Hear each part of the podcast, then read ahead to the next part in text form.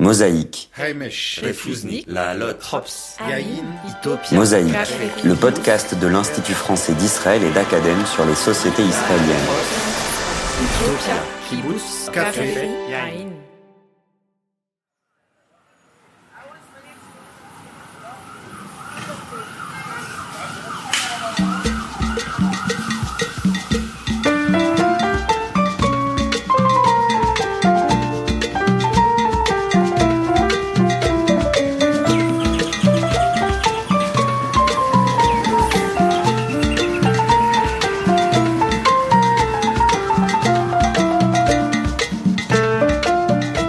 Skoll de Zurker-Levy, vous êtes historien, chargé de recherche au CNRS et spécialiste des migrations en Israël, notamment depuis la création de l'État à nos jours. Bonjour.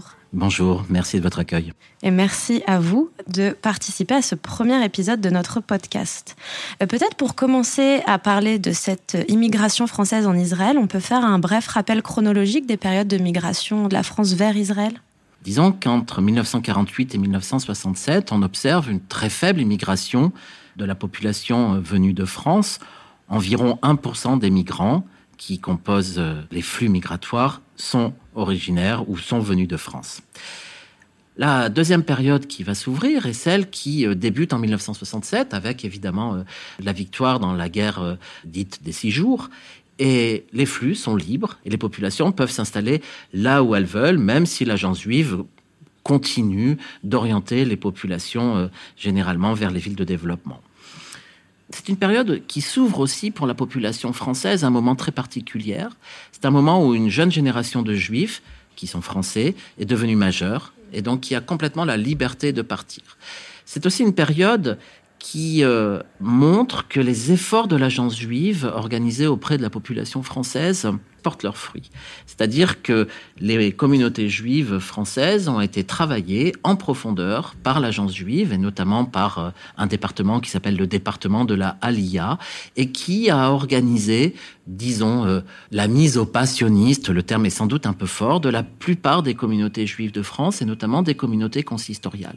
Et donc cette nouvelle génération de jeunes juifs est familière avec l'idée sioniste, elle est socialisée à l'idée sioniste et beaucoup d'individus jeunes vont venir essayer le pays. Et je pense au mouvement de jeunesse Les aussi, mouvements de notamment. jeunesse, ouais. tous les mouvements de jeunesse sont devenus des mouvements sionistes, mais même les grandes associations d'adultes, les associations de secours, etc., toutes sont rentrées dans une certaine idéologie qui consiste à penser l'État d'Israël comme un lieu possible d'accueil. Et donc l'immigration va s'organiser à partir de 1967 selon euh, euh, le principe d'environ 1000 personnes qui viennent par an. Alors, c'est pas énorme, mais les flux sont constants.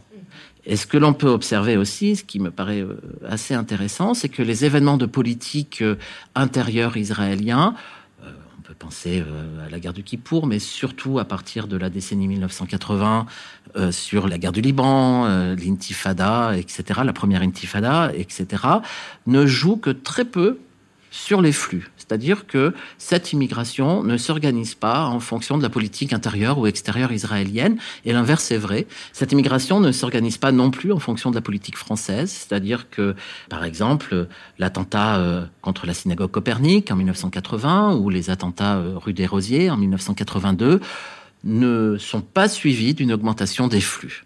On a un flux régulier, mais qui euh, ne varie pas particulièrement en fonction des différents événements politiques.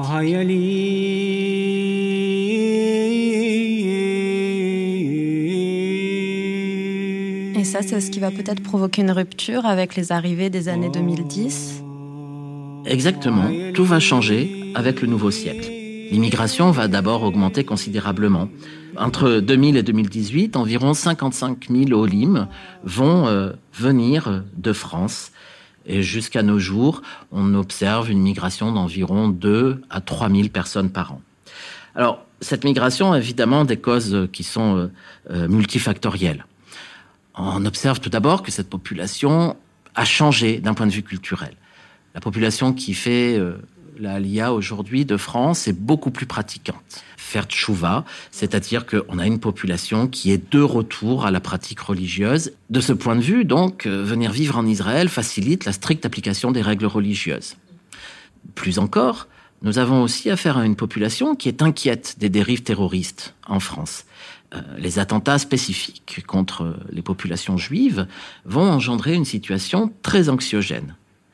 Et cette situation anxiogène va de pair avec la baisse de la confiance des populations juives dans les institutions républicaines.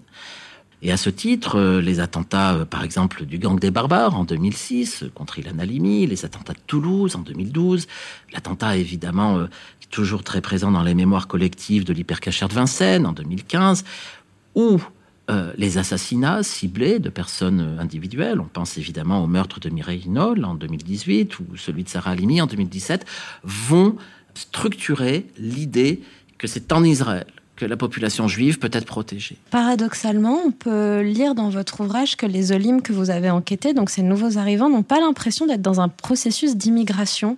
Est-ce que vous pouvez développer ce point? L'idée d'Alia a été promue par l'idéologie sioniste comme étant la fin du voyage historique. Et donc, euh, la Alia a été euh, historiquement, moralement, intellectuellement vantée comme étant un retour chez soi sous-entendant aussi aujourd'hui dans le sionisme religieux que la Aliyah est un retour à soi ou à ses valeurs juives, etc. Ce qui fait que la population juive de France qui vient s'installer en Israël ne se pense pas comme migrante. Les nouveaux Olim veulent se sentir immédiatement chez eux sans toujours mettre en œuvre les efforts nécessaires à leur insertion. Ce sont là tous les paradoxes de la Aliyah, être migrant sans en porter finalement les valeurs immédiates pour beaucoup de ces Français qui viennent s'installer en Israël. Euh, Israël est un pays qui est le leur et qui ne leur demanderait pas les efforts nécessaires euh, euh, à leur insertion. Et donc, bien évidemment, l'expérience migratoire fait que la plupart réalisent très rapidement bah, qu'ils ne sont pas attendus et qu'il va falloir se faire comme tous les migrants une place au prix d'efforts parfois considérables, qui inclut euh, l'apprentissage de la langue, bien sûr, mais qui inclut aussi euh, à se faire à un nouvel environnement, et notamment un nouvel environnement professionnel qui est bien différent de celui qui existe en France.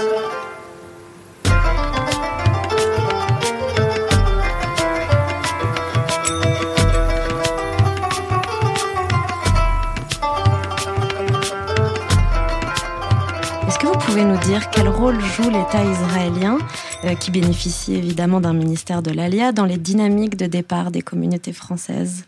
Est-ce qu'on peut parler de logique de prédation? Alors, vous avez tout à fait raison. Le terme est le vôtre et je le trouve tout à fait adapté. Derrière l'image de la prédation se cachent aussi des questions fondamentales et notamment celle-ci. À qui appartiennent les Juifs de France? À qui appartiennent collectivement les Juifs de France? À la République française ou à l'État d'Israël? Pour l'État, israélien, disons depuis 1948, mais bien avant, a pour fonction de protéger les Juifs du monde. Et donc, bien évidemment, il va se montrer assez sensible euh, à la situation anxiogène qui est en France. Et on l'a vu dans les différents discours hein, de Benjamin Netanyahu lorsqu'il est venu à la synagogue de la Victoire, notamment, où il assure, aux grandes dames d'ailleurs du Premier ministre de l'époque, que l'État d'Israël les attend S'ils ne peuvent pas être protégés par l'État français, eh bien, ils le seront par l'État israélien. C'est là une des idéologies qui est constitutive de l'État d'Israël. Bien évidemment, on, voit dans cette idéologie euh, la, présence qui hante euh, évidemment l'État d'Israël de la Shoah, puisque euh, le mandat britannique à l'époque n'avait pas permis la protection des Juifs d'Europe et l'État d'Israël, après sa fondation en 1948, décide de prendre à sa charge le destin des Juifs de la diaspora. Mais derrière aussi cette idéologie, on rencontre une activité tout à fait pragmatique. L'État a besoin de migrants pour son développement économique. Et les partisans de la droite extrême, par exemple, en Israël, ont aussi besoin d'individus pour leur agenda politique qui consiste notamment au peuplement euh, de la Palestine et à la mise en ordre, la mise en place de l'idéologie de Jabotinsky du Grand Israël. Et donc, on va s'apercevoir que de nombreux groupes politiques, religieux, ont euh, le désir de recruter des migrants, voire aussi vivent grâce aux migrants. Et donc, euh, finalement, ils vont se battre pour faire venir le plus de population juive française. Alors j'ai souvent l'habitude de, dire euh, à mes étudiants qui travaillent sur euh, les pratiques migratoires de ne jamais oublier que la migration, il y a ceux qui la vivent et puis il y a ceux qui en vivent. En Israël comme ailleurs, de ce point de vue, l'État d'Israël ne fait pas du tout exception. Les migrants sont souvent désirés et ils sont souvent inclus dans des agendas politiques qui sont locaux, nationaux, mais qui ne sont pas tout à fait forcément ceux des migrants. Et donc, euh, on va voir énormément d'institutions en Israël qui vont se créer euh, pour des migrants et qui vont permettre de développer euh, soit des groupes religieux, soit des institutions religieuses, soit des institutions scolaires, etc.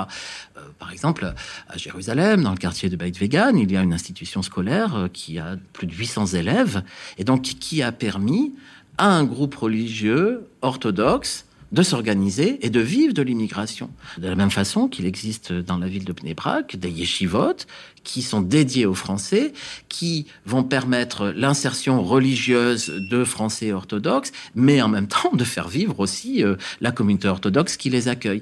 Et donc on voit tout à fait que l'image de la prédation est assez juste parce que les migrants euh, français vont être inclus dans des agendas économiques, politiques, institutionnelle de populations israéliennes qui ont besoin de migrants euh, pour euh, asseoir leur cause. Et ce que vous expliquez en début d'entretien, c'est que dans les années entre les années 50 et on va dire entre 50 et les années 70, Israël n'est pas attractif pour les juifs français.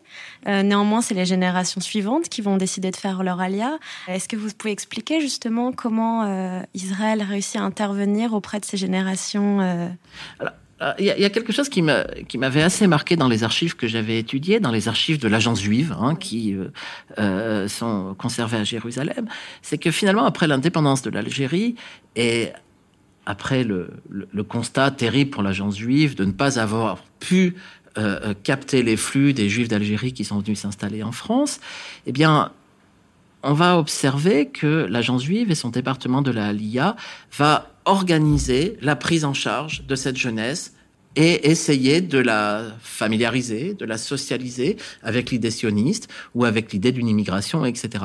Et donc, euh, toutes les communautés juives de France, non pas la partie religieuse des communautés consistoriales, mais disons la, partie communautaire, va être travaillée en profondeur par le département de la Alia pour euh, euh, d'abord organiser peut-être la mise en place euh, des accords franco-israéliens sur l'apprentissage de l'hébreu, donc pour familiariser à l'apprentissage de la langue. On va voir la mise en place de nombreux programmes, alors qui sont des programmes de vacances, des programmes euh, de socialisation à l'État. Ça va porter ses fruits. La population qui devient adulte dans la décennie 1970 va être une population tout à fait travaillée à essayer l'expérience du pays. Donc il y a aussi euh, là euh, une logique d'organiser, d'appuyer, de créer ce qu'on appelle en sens social des projets migratoires.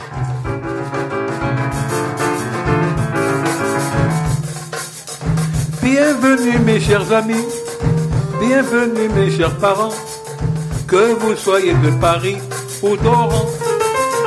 Bienvenue à Diriba, un jour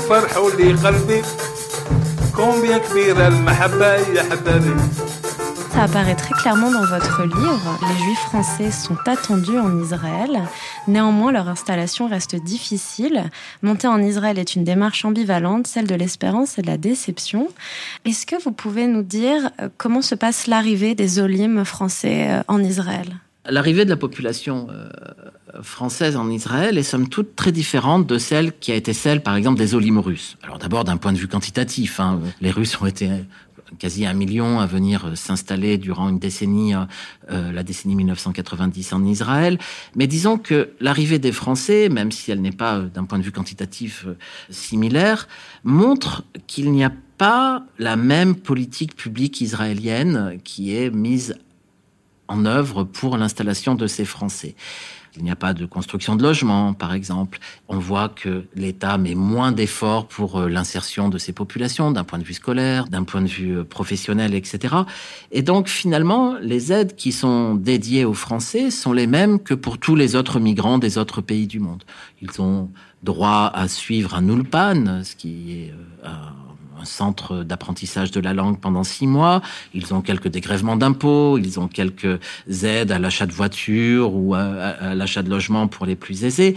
Mais dans l'ensemble, il revient plutôt à de multiples associations d'originaires d'aider à l'insertion pour euh, notamment aider à trouver un emploi, euh, aider à la traduction dans les services des mairies, dans les services euh, des ministères, etc. L'équivalence de diplôme, qui est une vraie problématique. Parmi les diplômes qui font l'objet évidemment de difficiles reconnaissances, ce sont tous les diplômes techniques.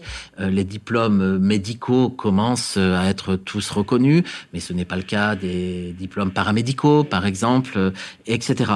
Et donc, le réseau associatif va essayer d'originaires, de, Français, va essayer donc euh, d'organiser, de remplacer l'État euh, là où il existait encore il y a une vingtaine d'années euh, pour la population russe. Cette prégnance du réseau associatif de Français ou de francophones est donc un signe très clair de l'affaiblissement de l'État social et donc de la très intense pensée libérale israélienne et du désengagement de l'État qui euh, s'observe partout, et donc finalement de la difficulté de cette migration française à trouver sa place en Israël. C'est-à-dire ce que l'on appelle la clita, en hébreu, c'est-à-dire euh, euh, le terme a été, euh, c'est un vieux terme hein, qui, qui date des origines du, des premières migrations en Israël. On l'a traduit souvent par assimilation, laisse bien souvent des ménages dans un profond désarroi. Est-ce que les Olim ont conscience du risque de déclassement social que va comporter leur allié vers Israël? Oui, je pense, parce que l'État d'Israël est somme toute proche des populations juives de France un juif sur trois, si la statistique est bonne, parce que c'est toujours difficile de faire des statistiques entre guillemets ethniques en France, aurait un membre de leur famille en Israël. Donc ils sont tout à fait informés de la situation qui est celle des migrants, surtout à une époque où la communication est quand même très aisée. Donc euh, oui, je pense que beaucoup savent que de nombreuses épreuves les attendent. Mais par contre, je pense que la plupart ne s'attendent pas à de telles difficultés. C'est-à-dire que l'idéologie sioniste, l'envie d'une autre vie, l'envie d'un départ, l'envie de vouloir croire qu'une autre vie est possible, est très forte. Et pour le coup, elle a tendance sans doute à mésestimer les difficultés qui attendent les populations, euh, une fois encore, en termes d'emploi, mais aussi en termes de redistribution, en termes de qualité de vie, etc. C'est-à-dire que les lieux que la plupart des Olines connaissent pour y avoir passé les, leurs vacances ne sont pas du tout les, lieux Sur lesquels ils peuvent prétendre quand ils arrivent et s'installent en Israël.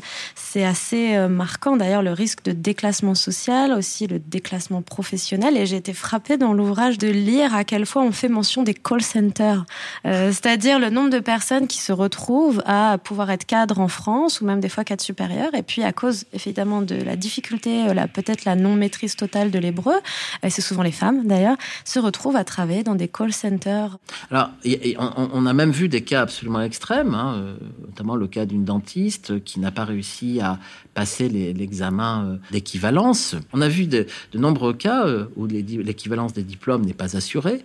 Et d'ailleurs, c'est la même chose pour les populations, disons, moins informées, moins compétentes.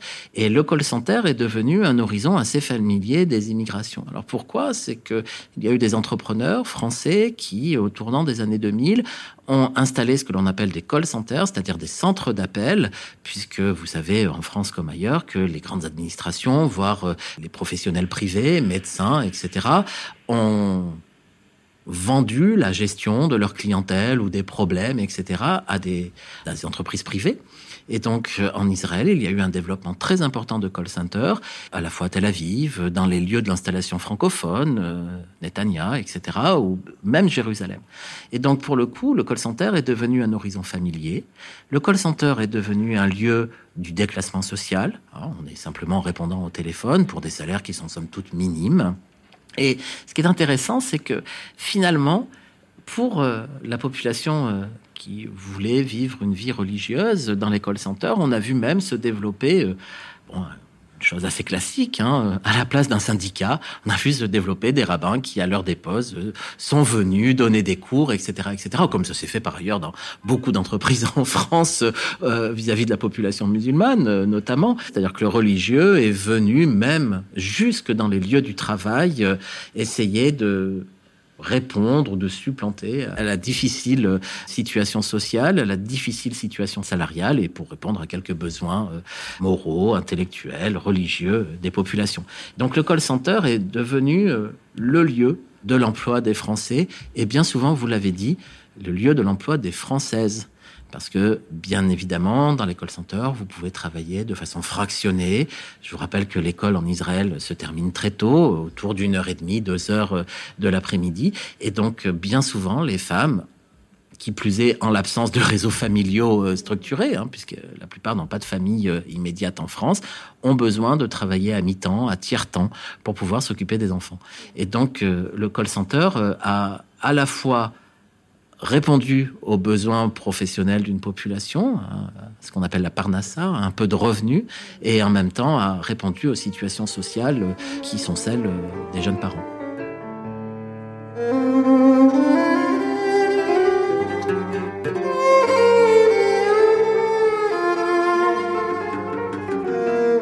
Étiez en train de, décrire l'arrivée des, rabbins dans l'école center, j'ai eu envie de vous répondre euh, Ragbe Israël, ce qui est littéralement euh, une traduction euh, uniquement en Israël. On ne voit ça qu'en Israël.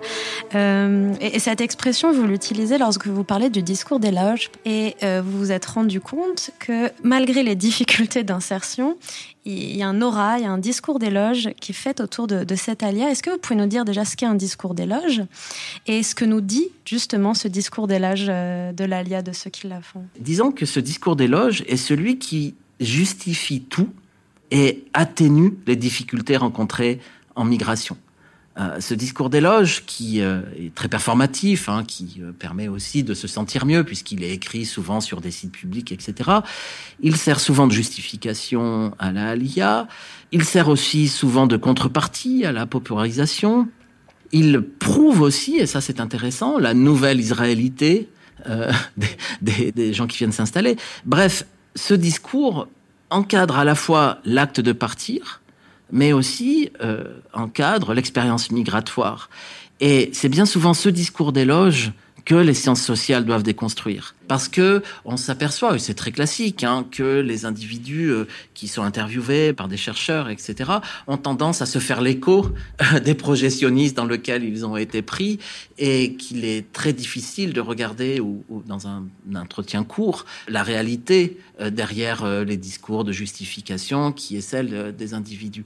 Et donc ce discours d'éloge sert souvent finalement à, structurer une population française qui, par ailleurs, être très heureuse d'avoir fait son immigration en Israël, hein, bien évidemment, mais qui aussi euh, rencontre parfois, euh, ou bien souvent plutôt, des difficultés euh, quotidiennes et sociales. Et donc c'est le discours qui finalement sert à la fois de montrer qu'on a bien fait, c'est le discours qui euh, montre euh, aussi que l'on est devenu de bons Israéliens. C'est le discours qui consiste à atténuer les critiques qui peuvent être faites partout dans le monde à l'État d'Israël euh, ou à la politique qu'il mène.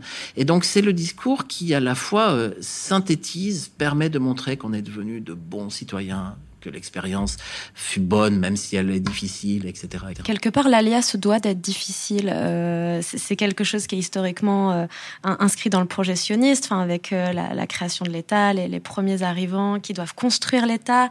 Effectivement, entre ce qui se passe dans les années 50 et l'arrivée des, des Juifs français dans les années 2010, où l'État est déjà fait, où c'est un pays technologiquement avancé, il reste quand même cette petite chose de dire, si vous venez, vous devenez israélien, vous participez à l'État d'Israël, il faut que ce soit quand même un peu difficile. Oui, il va. En fait, c'est intéressant parce que, comme pour toute migration, hein, une fois encore, sur bien des points, euh, l'immigration en Israël est particulière. Ça a du sens pour la population juive de venir s'installer en Israël. C'est un droit aussi. Et c'est un droit. Par ailleurs, vous avez raison, c'est un droit qui est euh, garanti euh, par ce qu'on appelle la loi du retour, qui date de 1950. Et donc, il y a à la fois cette euh, possibilité de s'installer en Israël et bien évidemment la difficulté euh, qui va s'en suivre. Mais on va observer comme dans l'immigration juive en Israël, comme pour toutes les migrations, qu'il y a un discours entre ancien Olim et nouveau Olim, ce qu'on dit en hébreu ancien Olim, euh, Olim Vatikim, et nouveaux Olim, Olim Chadashim. Et donc on va observer que les anciens, alors ça a été bien montré par notamment les chercheurs d'école de Chicago et tant d'autres, hein, que les anciens, ceux qui ont fait les efforts, ceux qui sont installés depuis euh, plusieurs années, ont une capacité à juger particulièrement euh, ou à moraliser, pire encore, euh, les nouveaux arrivants. Très schématiquement, on va voir cette espèce de reproche systématique des anciens migrants à l'attention des nouveaux en disant qu'ils ne font pas les efforts nécessaires, en disant qu'ils ne se comportent pas bien. C'est quelque chose de très classique euh, dans l'immigration. Ce jugement entre anciens et nouveaux porte aussi de nombreuses valeurs. Par exemple, on voit très bien dans le discours religieux que ceux qui ont réussi à s'installer en Israël vont juger euh, au nom de la morale religieuse ceux qui ont des difficultés. Le discours qui consiste à dire euh, la terre d'Israël rejette les mauvais juifs, qui est caractéristique du discours religieux nationaliste israélien, s'entend très régulièrement. Et, qui fait porter la responsabilité sur l'individu aussi. parce que s'il n'a pas réussi, c'est pas parce que l'État l'a pas intégré, c'est parce qu'il est, c'est un mauvais C'est bien sa faute. Et donc pour le coup, c'est ce discours-là aussi qui trouve un écho dans l'idéologie libérale. Euh, ne n'arrive pas à s'installer celui qui ne fait pas les efforts individuels nécessaires, euh, etc. Ce discours-là est très prégnant dans l'immigration. Et la conséquence, c'est que les populations qui ont des difficultés ont souvent honte ou n'osent pas le dire. Et les populations qui repartent, qui plus est, sont bien souvent euh, dans une certaine gêne vis-à-vis de leur communauté d'origine ou vis-à-vis euh, du groupe euh, de la communauté juive qui était la leur avant de partir. Et donc il y a comme ça dans cette immigration un, un très grand jugement de valeur morale de la part des, des anciens olim, voire de la part de l'État. Et ce qui est intéressant, c'est qu'il il oublie ou il gomme le fait que on observe dans la plupart des mouvements migratoires euh, dans l'histoire euh, que tous les migrants ne font pas souche. On estime environ euh, que 40% des, des, Européens qui ont eu une expérience en Amérique du Nord sont repartis. Et donc, euh, on oublie euh, que euh, la mobilité, le retour, le départ, est aussi une chose assez classique dans l'immigration, qu'elle soit en Israël ou qu'elle soit ailleurs. Et donc, pour le coup, on observe quand même assez facilement une capacité de ce que j'appellerais de façon un peu superflue la moralite. Il y a une grande morale qui consiste à juger les nouveaux arrivants sans euh, finalement euh, mettre en parallèle leurs difficultés avec le désengagement de l'État, qui pourtant veut une politique publique d'immigration.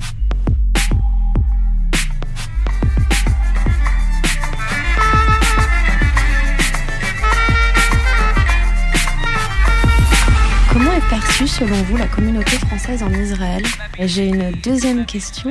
Est-ce que vous pouvez nous expliquer ce que signifie le néologisme péjoratif en hébreu, tsarfokaim, qui sert à désigner une partie de la communauté française en Israël Disons que comme pour toutes les migrations, et, cela dans tous les pays du monde, les nouveaux migrants sont bien souvent raillés. Hein, quelque chose d'assez classique, nous, euh, Français, le savons bien. Et donc, beaucoup d'Israéliens finalement ne comprennent pas ce que j'appellerais la dissonance cognitive, le terme est un peu fort, mais envoyée par les migrants de France, qui peuvent être à la fois religieux, en kippa, porter une kippa noire, par exemple, et passer leur temps euh, sur les plages mixtes euh, de la Méditerranée à Shabbat.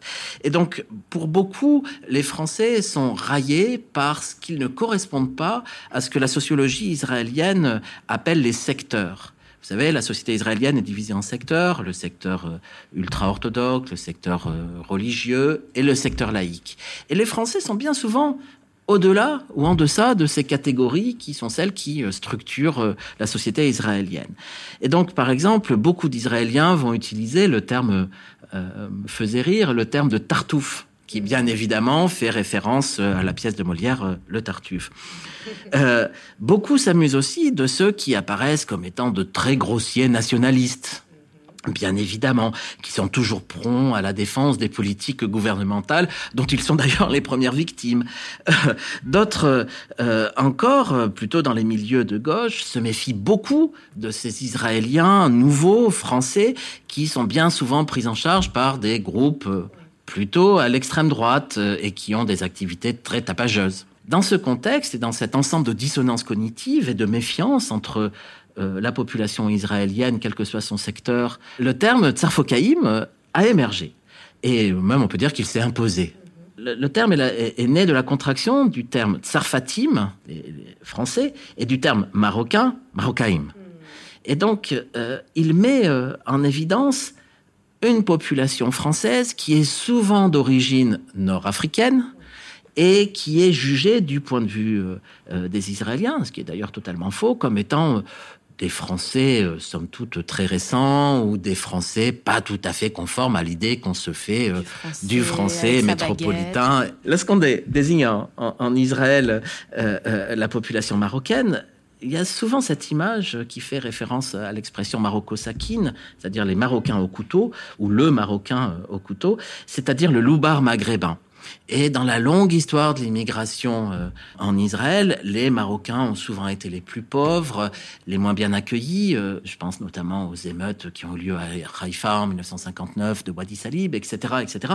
Et donc, dans le terme de Sarfokaïm, il y a souvent l'idée que c'est une population qui vient d'Afrique du Nord et qui est peu socialisé euh, aux normes françaises que beaucoup ici imaginent ashkénazes. Il y a une continuité, en fait, on renvoie ces populations, même si elles sont françaises, justement à l'arabicité, en fait, euh, quelque part de la population. Oui, on les renvoie à la fois à leur euh, arabicité, leur maghrébénité, peut-être, le terme est, est, pas tout à fait logique, mais avec aussi quelque chose qui est très contemporain, c'est-à-dire que ce terme désigne aussi euh, ces Nord-Africains euh, qui composent, comme on l'a dit, la majorité des migrants euh, français en Israël, mais qui ont aussi des attitudes que l'on dit en hébreu de shalala, c'est-à-dire de, de, spontanéité, voire de démonstration d'une certaine aisance financière.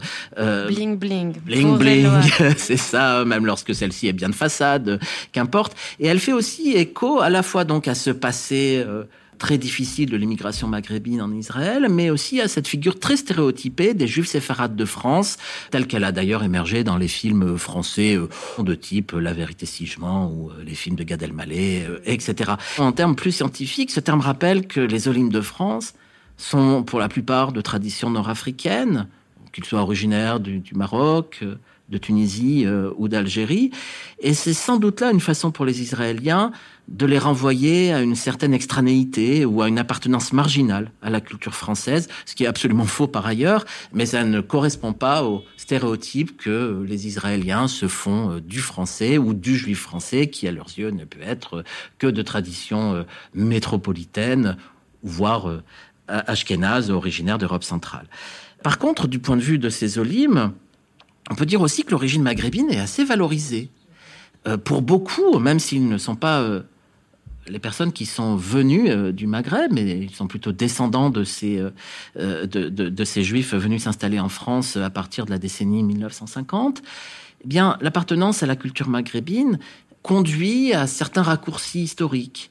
Pour beaucoup de ces migrants français, venir en Israël consiste à renouer avec la culture méditerranéenne ou à renouer avec le bord de mer, ou à renouer avec cette Méditerranée euh, mythique, absolument merveilleuse, euh, si bien décrite par tant d'auteurs. Pour beaucoup aussi, euh, en tout cas pour ceux qui s'inscrivent dans des militances qui seraient plus nationalistes, israéliennes, c'est aussi une certaine revanche prise sur la décolonisation et la perte du pays d'origine et du sentiment d'exil qui a été le leur, voire celui de leurs ascendants. D'ailleurs, c'est très présent cette question de l'identité chez ces juifs français, comme vous dites, de en majorité séfarade. On a l'impression, c'est ce que vous êtes en, en train de dire, qu'il y a une triangulation en fait entre trois pays, la France, Israël, qui viendrait remplacer ce troisième pays qui est euh, soit le Maroc, l'Algérie ou la Tunisie, en tout cas le pays du grand-parent qui est parti, qui est allé en France. Et Israël vient remplacer dans ce lignage familial euh, quelque chose. Et on peut lire chez, euh, par exemple, vos enquêtés que, voilà, monsieur Intel est en Israël, il explique que son père avait une maison en Algérie mais qui ne peut plus y aller, qui n'y retournera pas. Et que naturellement, Israël vient combler ce vide dans l'histoire familiale. Oui, alors ça fait d'abord écho à l'idéologie sioniste, hein, comme on en avait parlé tout à l'heure, c'est-à-dire qu'Israël est souvent euh, présenté comme étant la fin du voyage historique, le pays où euh, la population la juive, fin de l'errance, la fin de l'errance, la population juive, euh, qui comme toutes les autres populations par ailleurs, a beaucoup migré dans son histoire collective, et on présente Israël comme le pays de la fin du voyage. Mais vous avez tout à fait raison. Dans bien des cas, Israël, pour la population originaire du Maghreb, qu'elle ait vécu au Maghreb ou non, Israël vient combler l'absence du pays d'origine. Israël vient combler la perte euh, ou l'exil euh, alors du soleil, ou de l'imaginaire du soleil plutôt, vient combler euh, la perte de la Méditerranée, vient combler une certaine gestion des corps, vient combler le manque de chaleur, etc. Et donc sur bien des points, Israël apparaît comme un pays de rechange ou un pays qui répare l'exil. J'ai de nombreux migrants. En tout cas, euh, tout ça est de l'ordre de l'imaginaire, du fantasme, qu'importe. Mais sur bien des cas, venir s'installer en Israël, c'est aussi pour toute une partie de la population renouer avec une culture maghrébine euh, perdue, abandonné ou maintenu à Paris euh, ou, ailleurs, qu'importe. Mais c'est renoué avec une pratique géographique qui a été brutalement rompue.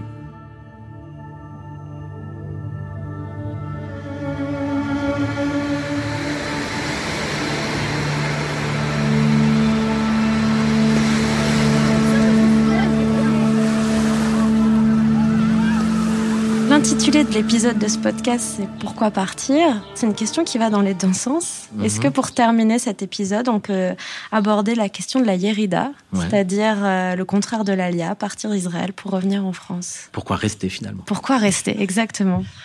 Qui est une question taboue et euh, qui est quand même, je pense, assez importante à aborder. Ah oui, du point de vue nationaliste, du point de vue de l'État, le retour, ce que l'on appelle la Yerida, est un grand tabou. Et donc, euh, il y a évidemment un stéréotype très négatif qui encadre le retour, voire même la mobilité, euh, on l'a vu tout à l'heure.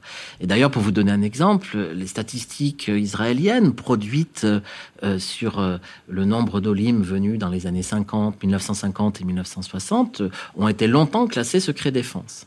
Alors pourquoi? Bah, Parce que il faut penser aussi qu'Israël est un pays qui est menacé par ses voisins notamment. Et donc si les publications des statistiques de retour sont faites, cela peut permettre aux pays ennemis de compter les forces en présence et les populations euh, éventuellement mobilisables qui ne sont pas dans le pays.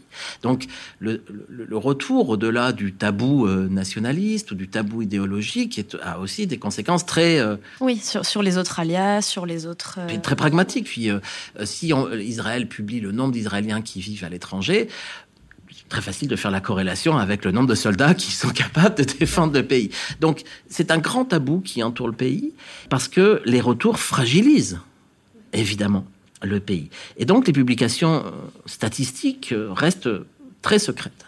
Alors on estime aujourd'hui que environ 40% des Français qui ont fait leur alia depuis les années 2000 seraient repartis. C'est sans doute plus parce que euh, on ne sait pas compter la mobilité. C'est très difficile, donc on ne sait pas vraiment qui vit entre les deux pays, qui est définitivement reparti, qui a gardé un appartement ici, qui ne l'a pas gardé, etc., etc. Donc c'est très difficile pour l'État euh, de produire ces statistiques, disons dans une atmosphère euh, de publication d'État qui ne souhaite pas de toute façon communiquer sur les retours. Donc ces retours disent tellement du moment, de la difficulté à se projeter, et aussi de la difficulté à, vivre dans un État euh, euh, si libéral, si complet. Et donc, ils disent aussi beaucoup de la limite de l'idéologie nationale. Hein. Euh, tous les juifs n'ont pas vocation à vivre en Israël. beaucoup y sont très heureux, hein, d'autres beaucoup moins. Et finalement, ils décrivent un peu ce que un historien qui est très cher à mes yeux, Yaron Tsour, a appelé le nationalisme diasporique disent beaucoup du nationalisme diasporique. C'est-à-dire que, alors il ne faut pas confondre avec la notion de nationalisme diasporique qui a été euh, forgé dans la première moitié du XXe siècle par Dubnov, mais ce que Yaron Tsour appelle nationalisme diasporique, c'est la défense de l'État d'Israël par une population juive ou pas, qui n'y vit pas et qui vit en dehors de l'État. Et donc finalement, ces retours disent aussi euh, quelque part que il est tout à fait possible de soutenir l'État, de soutenir euh, sa vocation à être euh, ouvert à tous les juifs du monde, sans avoir l'obligation forcément d'y vivre et d'y faire aussi les sacrifices très importants, notamment en termes d'armée, en termes de réserve militaire, euh, en termes de sacrifices individuels, etc. Et donc, finalement, ces retours sont somme toute très normaux dans tous les mouvements migratoires. Ils sont très tabous en Israël, il ne signifie pas que le soutien à Israël n'existe plus depuis l'étranger. Donc en fait, ils disent simplement que euh, à la fois on peut être juif, ne pas vivre en Israël ou y vivre, soutenir l'État de loin ou pas. Finalement, ils disent la diversité euh, du judaïsme mondial. N'oublie jamais, jamais tes parents ils ont eu tant de peine pour t'élever quand tu étais enfant, que ton cœur s'en souvienne. N'oublie jamais leurs larmes en les quittant et comprends-les, tu es un peu leur sang. Ils t'ont tenu si souvent dans leurs bras pour te soigner petit. Ils ont tremblé tant de fois pour toi, éveillé tant de nuits.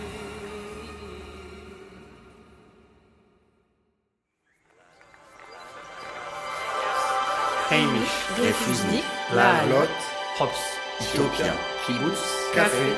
Aí.